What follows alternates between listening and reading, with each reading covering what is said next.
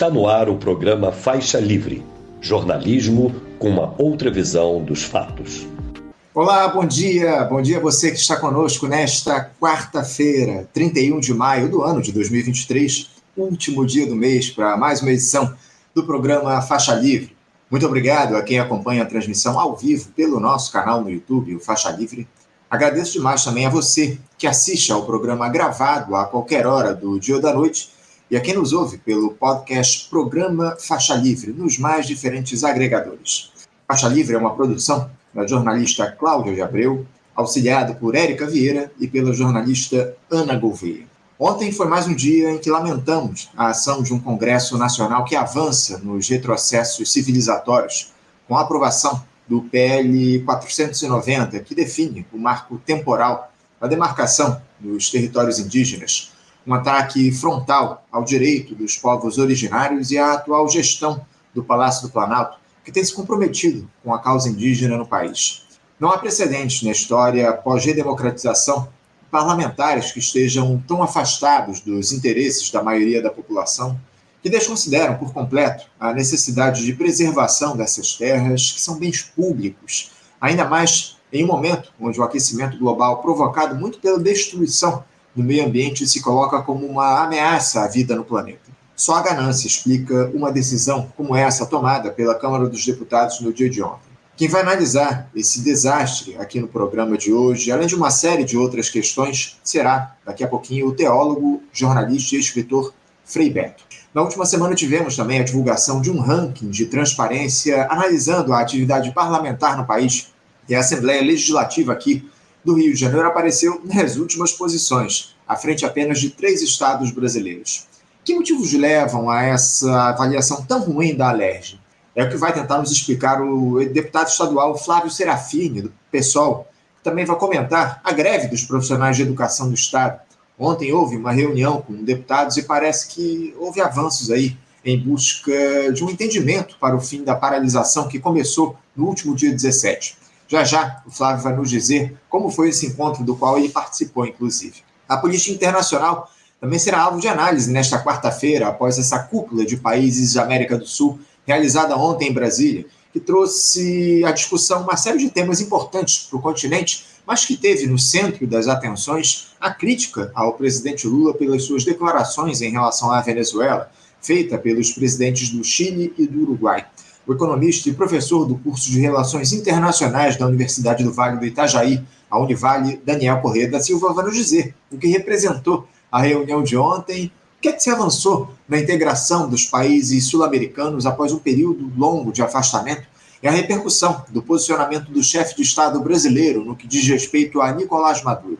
Vamos encerrar a edição de hoje com um papo com o advogado trabalhista e diretor do Sindicato dos Advogados do Estado do Rio de Janeiro, o SAERJ, Sérgio Batalha, que vai analisar aí uma decisão para lá de polêmica do ministro do Supremo Dias Toffoli, que suspendeu ações trabalhistas no país, afetando diversos processos em análise. Daqui a pouquinho, o Sérgio nos explica os motivos que levaram a isso.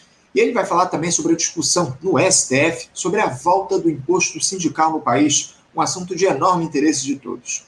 É o que eu sempre digo, um programa repleto de assuntos de interesse de todos vocês, com temas muito relevantes, fazendo jus às tradições do Faixa Livre.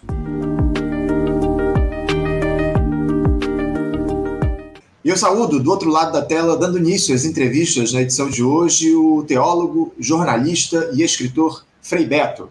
Frei Beto, bom dia. Bom dia, Anderson. Bom dia a todo o pessoal que nos acompanha aí no Faixa Livre. É uma honra retornar aqui nesse diálogo com vocês. A honra é nossa, professor. Sempre uma alegria recebê-lo aqui no nosso programa. Agradeço demais a sua presença mais uma vez para a gente ter esse diálogo, porque o Brasil, Frei Beto, ele tenta voltar aí a essa a uma trajetória democrática a partir dessa gestão do presidente Lula, que abre espaço para a conciliação em um nível ainda mais amplo do que tivemos nos mandatos anteriores do petista, com os interesses do rentismo cada vez mais influentes no Congresso Nacional, um sistema político que difere daquele presidencialismo de coalizão que imperou no Brasil até o golpe na presidente Dilma. Para dificultar, falta articulação, falta diálogo com as massas e sobram concessões à turma do andar de cima, Frei, como no caso dessa discussão do arcabouço fiscal. Frei Beto, eu queria a sua opinião a respeito do seguinte: essa ampla aliança foi construída para privilegiar os interesses do capital hegemônico? Como é que o senhor avalia esse início de governo Lula, que chega aí a quase cinco meses? Bem, eu creio que o presidente Lula deu passos muito importantes, como a reestruturação dos ministérios, embora a Câmara esteja insistindo em colocar alguns obstáculos, mas eu tenho a impressão que nessa queda de braço ele vai ter prevalência, vai sair vitorioso, porque são ingerências é, indevidas né, do legislativo, é, dirigido pelo Arthur Lira, no desenho do executivo. Então, eu creio que nesse ponto foi muito importante o presidente Lula criar o Ministério dos Povos Indígenas, é, fazer com que a Marina retornasse ao governo dele, enfim, e desenvolver uma política internacional muito agressiva. Agora, realmente é um governo de coalizão, não havia outras condições. É bom lembrar que o Lula ganhou do Bolsonaro por apenas 2 milhões de votos, num universo aí de quase 135 milhões de eleitores. Então, a margem muito pequena e não haveria condições de governabilidade sem essa coalizão. É, por outro lado, há desafios importantes que o governo precisa, é, o quanto antes, tomar pé neles, como, por exemplo, é, fazer um trabalho intenso de educação política do nosso povo, porque o governo precisa de apoio popular.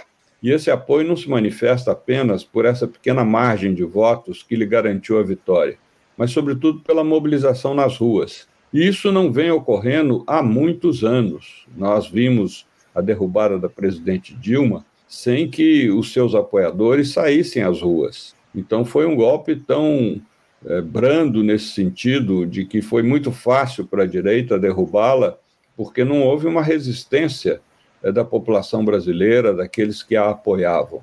E agora eu creio que isso tem um, quase que uma prioridade no governo fazer um trabalho de educação política, fortalecer os movimentos populares, os movimentos sindicais, porque nós estamos vivendo, como você disse, é um governo que só tem trabalhado no andar de cima, ou seja, está dependendo muito desse andar de cima. E ele precisa, sobretudo, se apoiar é, na perna que lhe falta, que é a perna do apoio popular. Nenhum governo garante a sua governabilidade sem duas pernas. Uma é o Congresso, e essa está manca para esse governo. Essa perna, ela hoje está é, hegemonizada pela oposição, por aqueles que apoiaram o governo Bolsonaro e, inclusive, se elegeram deputados e senadores graças ao apoio do Bolsonaro.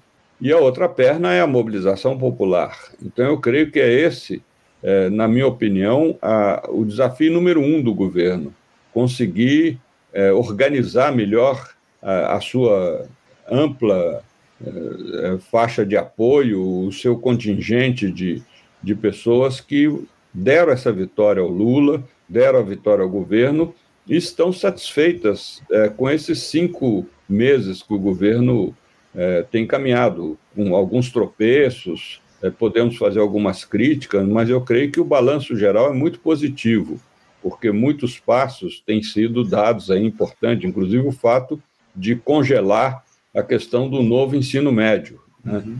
É, seria um absurdo que o Ministério da Educação do governo Lula é, fosse aprovar um desenho é, educacional, pedagógico para o nosso país que corresponde aos interesses da classe dominante. E, felizmente, o presidente Lula tomou essas providências. E, além do que, da implementação aí dos, das políticas de é, sociais têm sido também muito positivas, o aumento do Bolsa Família, ampliação de 150 reais, além dos 500 reais dependendo da faixa de crianças, mas precisaria, no Bolsa Família, criar uma terceira condicionalidade, além da escolaridade das vacinas, que é a capacitação profissional é, dos adultos. E essa capacitação profissional é que permitiria é, um trabalho de educação política mais consistente, sobretudo utilizando o método Paulo Freire.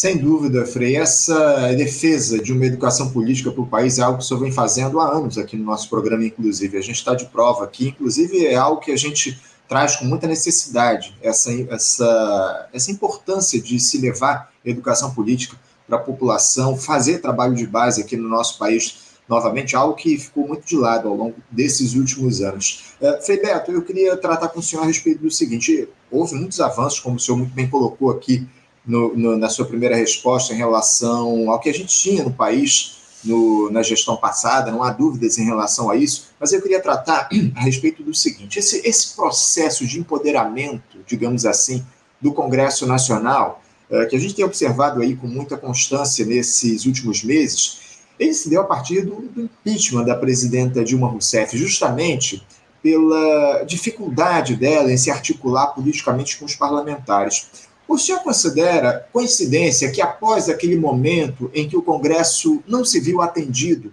pelo governo federal e acabou levando ao impeachment, da, ao afastamento da presidenta Dilma, deputados e senadores tenham elevado o nível do fisiologismo a uma escala nunca antes vista?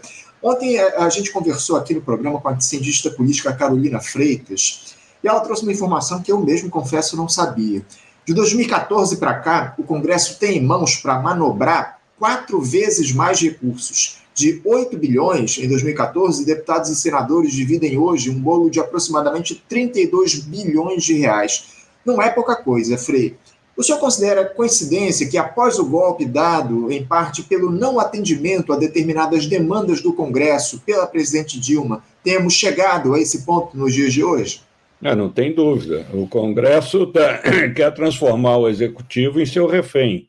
O Congresso realmente ele expandiu muito seus poderes desde o golpe que derrubou a presidente Dilma, desde o governo Temer, e com o governo Bolsonaro, que ficou inteiramente submetido ao Congresso, até porque o Bolsonaro declaradamente tinha preguiça de governar. Então, ele transferiu é, essa tarefa ao, ao, Congresso, principalmente ao Arthur Lira. E o Lira está batendo de frente é, com o Renan Calheiros, e, portanto, o Renan Calheiros, agora, por exemplo, ontem, ele exigiu a demissão do filho do Renan Calheiros do Ministério. Então, isso tudo faz com que o Congresso, hoje empoderado por esse recurso que você citou, e pelo fato de ter uma maioria em oposição ao governo Lula, é, vá querer agir como um trator em cima do executivo. Agora, qual é a saída que o executivo tem? Além da negociação política, e nem sempre essa negociação ela é bem feita, porque negociação política exige muita habilidade dos agentes do governo, mas tem a questão popular, eu volto a ela. Ou seja, o governo tem condições, sim, de mobilizar é, o apoio popular, mas ele não pode, de maneira nenhuma, é, pensar que a sua capilaridade é, não possa ser mobilizada nesse sentido. Então, é, um governo se sustenta só é, tentando captar o apoio da grande imprensa. É impressionante, Anderson, por exemplo, essa capilaridade que o governo federal tem. Vou dar um exemplo: o governo tem 400 mil agentes comunitários de saúde. O governo hoje trabalha com é, um Bolsa Família de 55 milhões de pessoas. Então, é, essas pessoas, potencialmente, elas estão a favor do governo mas elas não são, em nenhum momento, induzidas a se tornarem agentes políticos e agirem em defesa do governo, e, portanto, até em defesa dos seus interesses. Né? No caso do Bolsa Família, dos benefícios que recebem, no caso dos agentes comunitários de saúde e da sua atividade profissional. Uhum. É isso que falta no governo, sabe? Um maior diálogo com as suas próprias bases. É, inclusive, muitas vezes, num momento desse diálogo, é, há pessoas do governo que não entendem a independência e soberania dos movimentos populares, como aconteceu agora no Abril Vermelho, em que algumas figuras do governo é, demonstraram incômodo com as atuações do MST. Ora, o MST está sob crivo feroz da direita, está aí a CPI. CPI que certamente não vai resultar em nada, acredito, mas, sobretudo, pode facilitar a denúncia dos crimes do agronegócio. Né? Comprovadamente, o agronegócio é, tem cometido muitos crimes, até eu diria crimes legais, como essa aprovação do marco temporal. Uhum. E acredito que não prosperará, porque tem que passar pelo Senado. No Senado o governo tem mais apoio, mas, sobretudo, tem que passar pelo Supremo Tribunal Federal, que já sinalizou que não vai aprovar esse marco temporal. Então, mas, de qualquer forma, é uma vitória da Câmara dos Deputados e uma ameaça. E uma ameaça que quer, eu volto a dizer, colocar o governo como refém dos interesses do, da mesa diretora da Câmara. Sem dúvida, sem dúvida alguma. Frei, aproveitando essa, essa sua fala a respeito da importância da participação popular, eu queria trazer a seguinte questão. Você acha que a recriação do, do Conselho de Desenvolvimento Econômico e Social Sustentável, o, o chamado Conselhão, por essa gestão, com uma série de representantes da sociedade civil, auxiliando o governo na formulação de políticas públicas, ele pode dar um caráter mais popular a essa grande aliança que está colocada, uh, o, Conselhão ele tem capacidade de influenciar de maneira decisiva esse governo, ou o senhor acha que é uma iniciativa mais simbólica do que qualquer outra coisa? Anderson, eu sugeri ao presidente Lula fazer dois conselhos. Interessante que a primeira reação dele foi muito positiva. Ele achou a ideia boa. Fazer um conselho de empresários e um conselho de representantes dos movimentos de base, movimentos sindicais, é, sociais, enfim. E porque o que, que acontece? Os conselhos lá da, da, dos primeiros governos do PT não funcionaram, foram simbólicos, meramente simbólicos. E o pessoal é, dos movimentos populares, sindicais, esse pessoal foi atropelado pelos empresários que transformam um conselhão num espaço de lobby, de pressão ao governo dos seus interesses, evidente. Então, realmente, eu não ponho fé no conselhão. É, ter, teria que haver dois conselhos: um em que realmente o executivo pudesse é, deliberar suas pautas políticas, econômicas, sociais com o pessoal de base, com o andar de baixo, e aquela que mantém um diálogo permanente com o andar de cima. Agora, esse diálogo permanente com o andar de cima já é intrínseco à própria estrutura do governo brasileiro. O governo brasileiro toda a estrutura dele foi criada, pensada, moldada e talhada para atender os interesses da elite brasileira. Né? Eu, por exemplo, estou com muita expectativa para saber como é que o ministro Haddad vai conseguir implementar, espero que o consiga, a reforma tributária. Né? Só esse detalhe que ele apontou, que é escandaloso. Nós temos hoje 6% do PIB em desoneração fiscal. Em outras palavras, traduzindo isso em miúdos, ou seja, é um, um, um valor extremamente alto de empresas e pessoas da elite brasileira que não pagam impostos, né? foram dispensadas de pagar impostos é, em nome de um suposto desenvolvimento nacional, avanço da indústria, do agronegócio, etc. É um escândalo, um escândalo isso. Só para dar, só dar números a essa sua fala, Frei, eu acabei de abrir aqui uma matéria do UOL que diz aqui que o governo vai abrir mão é, esse ano é, de 641 bilhões de reais em impostos. Né? Eu acho que isso representa bem essa sua fala. Né? É, exatamente. Quer dizer, é um absurdo, porque você vai buscar recursos, por exemplo, para aumentar o valor de um benefício social, de um Bolsa Família, é, do benefício de, é, de, de apoio aos as pessoas que têm problemas de deficiência física ou psíquica, e aí tem muita dificuldade de abrir o cofre. Mas quando se trata de facilitar os interesses da elite, do agronegócio, é, das grandes empresas industriais, como aconteceu agora nessa medida é, do chamado carro popular, né? Eu espero que o ministro Haddad tenha dito a verdade, que isso vai durar apenas dois, três, no máximo quatro meses, porque eu acho que, diante de 33 milhões de pessoas com fome, a questão da fome é prioritária, não a questão do carro popular. As pessoas não estão precisando de carro popular, as pessoas estão precisando de transporte público, transporte coletivo.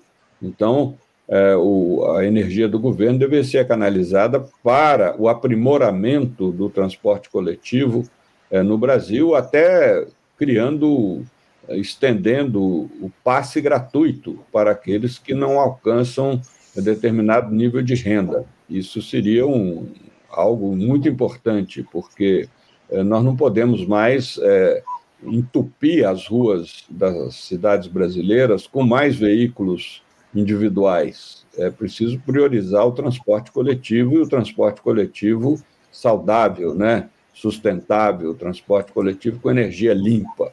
Então, eu creio que, espero que essa medida, que eu considero um pouco equivocada, né, seja muito curta no tempo para que se volte a priorizar aquilo que realmente é mais importante. Uhum. Sem dúvida, sem dúvida alguma. Muito importante a gente trazer a discussão esse é. tema. Frei, eu gostaria de uma análise sua agora para aquela decisão que a Câmara dos Deputados tomou no dia de ontem de aprovar o marco temporal para a demarcação de territórios indígenas no país, limitando-as às terras ocupadas, a divulgação da Constituição de 1988.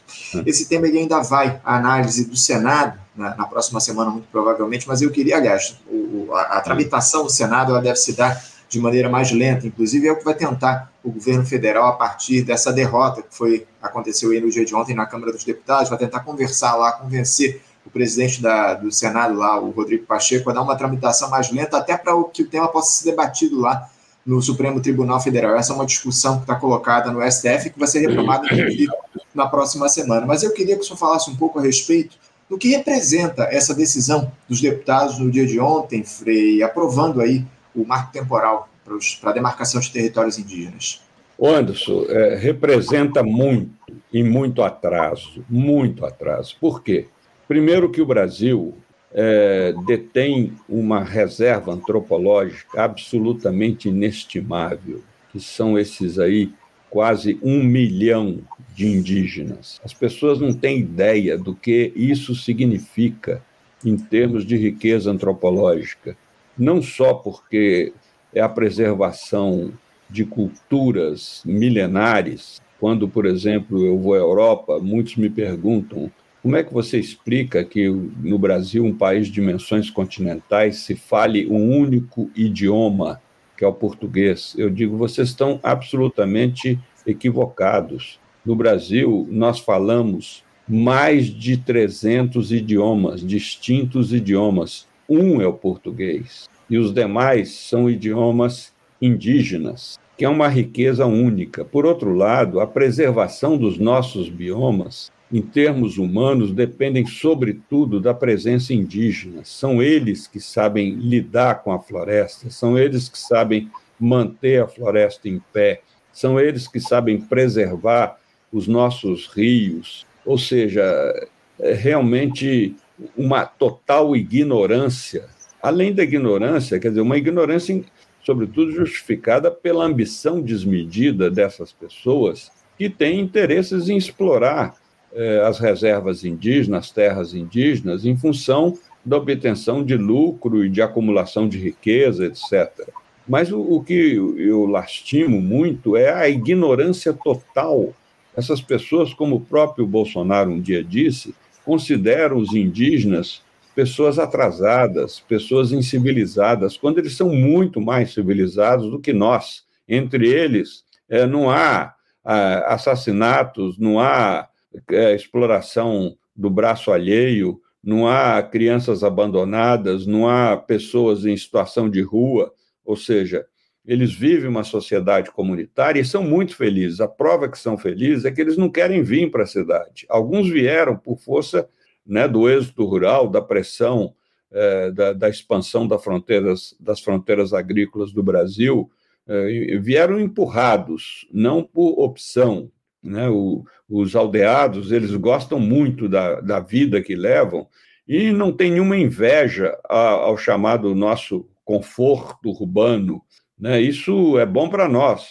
Claro que você, eu teríamos talvez dificuldade de viver numa aldeia do Xingu, da Amazônia, mas para eles não, que tem uma vida absolutamente saudável, em comunhão com a natureza. Então, é, é, um atraso muito, muito, muito grande. O que me consola é, primeiro, isso vai voltar a colocar a pauta indígena é, no, no frontispício do Brasil, vai ter uma repercussão internacional muito grande, e é importante que o mundo fique cada vez mais sabendo do que significa o mundo indígena. E segundo, a minha esperança, como eu já disse, que o, o, o Senado venha no mínimo, a retardar a aplicação disso, mas estou muito confiante que o STF não vai deixar passar o marco temporal, né, porque ele é absolutamente inconstitucional, ele agride é, ferozmente os direitos indígenas, enfim, é um retrocesso absoluto. Né? Como se nós. É quase como se decretasse que as pessoas em situação de rua deveriam ser eliminadas fisicamente, sabe, em nome da limpeza urbana. Quer dizer, voltamos a, a práticas aí típicas do, de um nazismo é, tão conhecido no século XX, que foi aquele horror que marcou a nossa civilização. Então, eu creio que é preciso de uma reação contundente de todos nós, brasileiros e brasileiras, a esse atraso desse Congresso. E, sabe, realmente foi um, um absurdo a composição desse Congresso, o baixo nível, né, a, a política rasteira, o, o, interesse, ou seja, tudo isso foi resultado de quê? Foi resultado desse governo nefasto e necrófago de Bolsonaro durante os quatro anos. E digo mais, volto a enfatizar a minha tese. É, acabo de publicar no Le Monde Diplomatique um artigo que políticas sociais não mudam a cabeça do povo. Tá? Eu tenho dois indícios de que políticas sociais não mudam a cabeça do povo. A União Soviética, durante 70 anos, o socialismo assegurou direitos sociais de primeira qualidade, sobretudo na educação, saúde, alimentação. A União Soviética teve um grande desenvolvimento industrial, tecnológico, a ponto de ter é, antecedido os Estados Unidos na conquista espacial, e, no entanto, aquilo desabou sem disparar um único tiro. Ou, que, ou seja, o povo comemorou a vinda do capitalismo, o que mostrou que esses 70 anos não mudaram a cabeça do povo. E o outro exemplo são as prefeituras de Maricá, aí no Rio, e Ipatinga, em Minas Gerais durante quatro gestões, foram governadas pelo PT. E, uhum. nas última, e na última eleição presidencial, Bolsonaro ganhou nesses dois municípios, no primeiro e no segundo turno.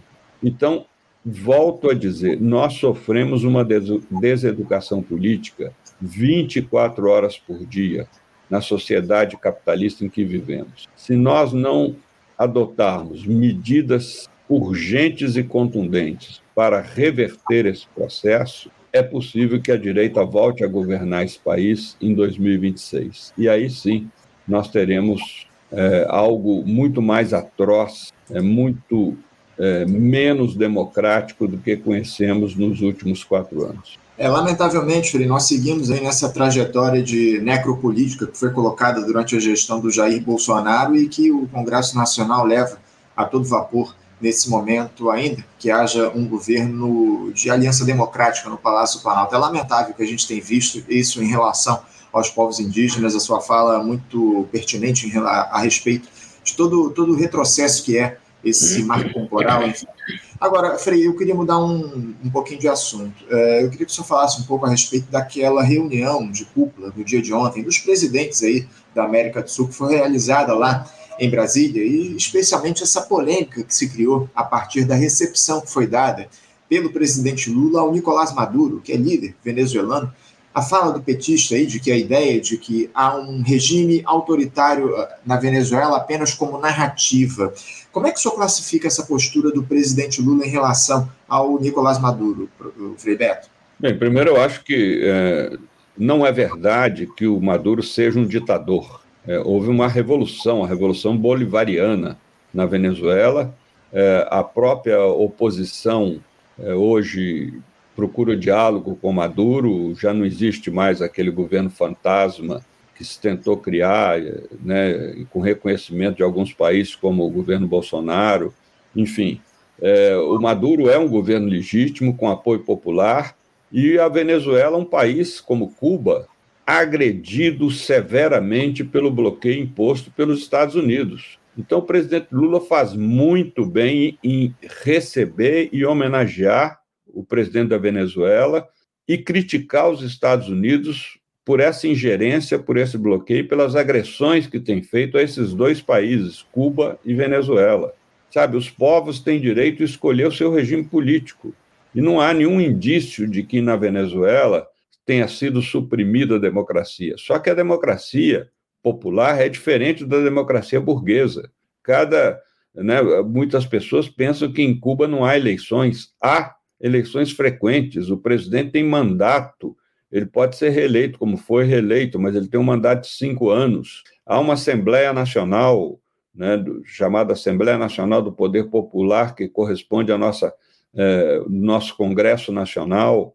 Enfim, é, só que a, a direita, como abomina esses regimes para que eles não sirvam de exemplo às nossas democracias que mantêm brutais desigualdades, então as pessoas engolem isso pelos poros, acham que a Venezuela, Cuba é uma ditadura, que não há democracia, que isso aqui que é democracia.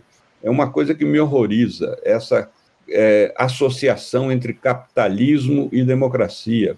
Nada mais contra a democracia que o capitalismo, porque o capitalismo é, é a prevalência total do capital sobre todos os direitos humanos, sobre todo o arcabouço é, constitucional de um país. Nada pode deter os interesses e as ambições desmedidas do capital.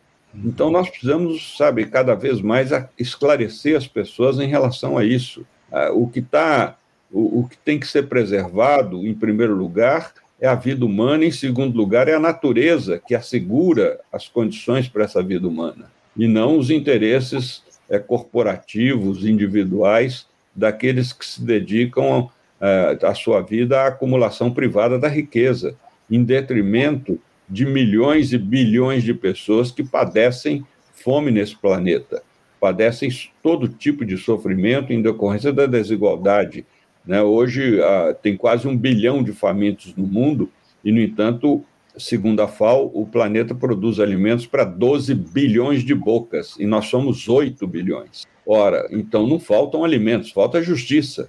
E exatamente, o, o, o também o, o, dinheiro que corre hoje no planeta daria para assegurar a cada família dessas 8 bilhões de pessoas uma renda anual de 11 mil dólares. Então também não falta riqueza monetária, falta justiça.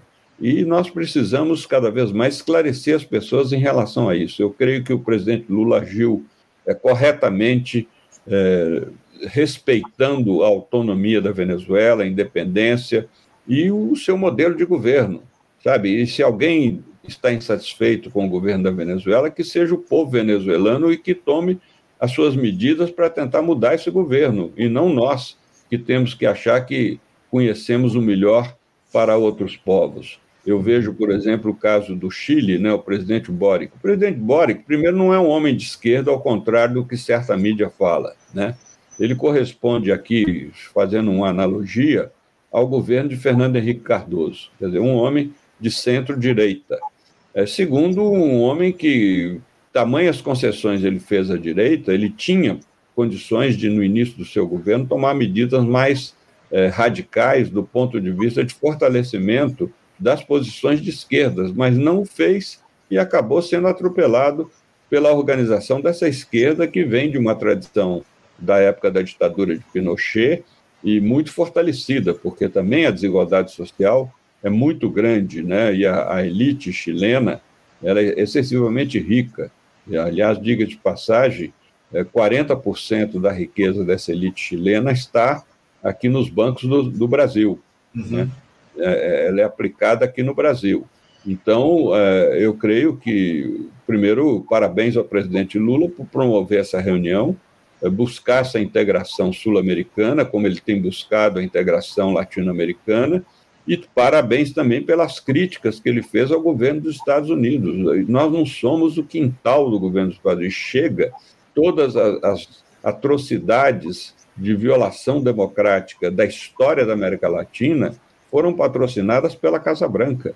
Só não houve golpe nos Estados Unidos, se bem que o Trump, tentou, é porque lá não tem embaixada dos Estados Unidos, né? Mas em todos os países latino-americanos houve algum sinal, algum golpe efetivo é, de violação dos princípios democráticos. Sem dúvida, sem dúvida alguma. Muito bem colocado, Frei.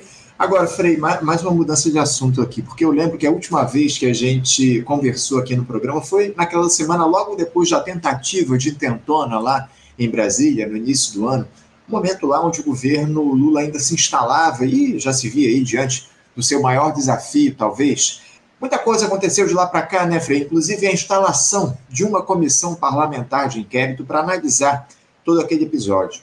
Essa CPI do 8 de janeiro, Frei, você acha que ela pode trazer algum tipo de resposta para o que foi aquela baderna lá na capital federal? Porque a comissão foi aberta na última semana, já envolta aí uma série de polêmicas. A, a Polícia Federal, por exemplo, concluiu que o deputado André Fernandes, do PL do Ceará, autor do requerimento da CPI, incitou os ataques apoiados, aliás, os ataques dos apoiadores do Jair Bolsonaro. Eu, sinceramente, acho que essa comissão aí vai ser mais um palanque para a produção de material para as redes sociais do que algo que, de fato, traga informações relevantes, Frei. Uh, como é que o senhor enxerga a construção dessa CPI, Frei Beto?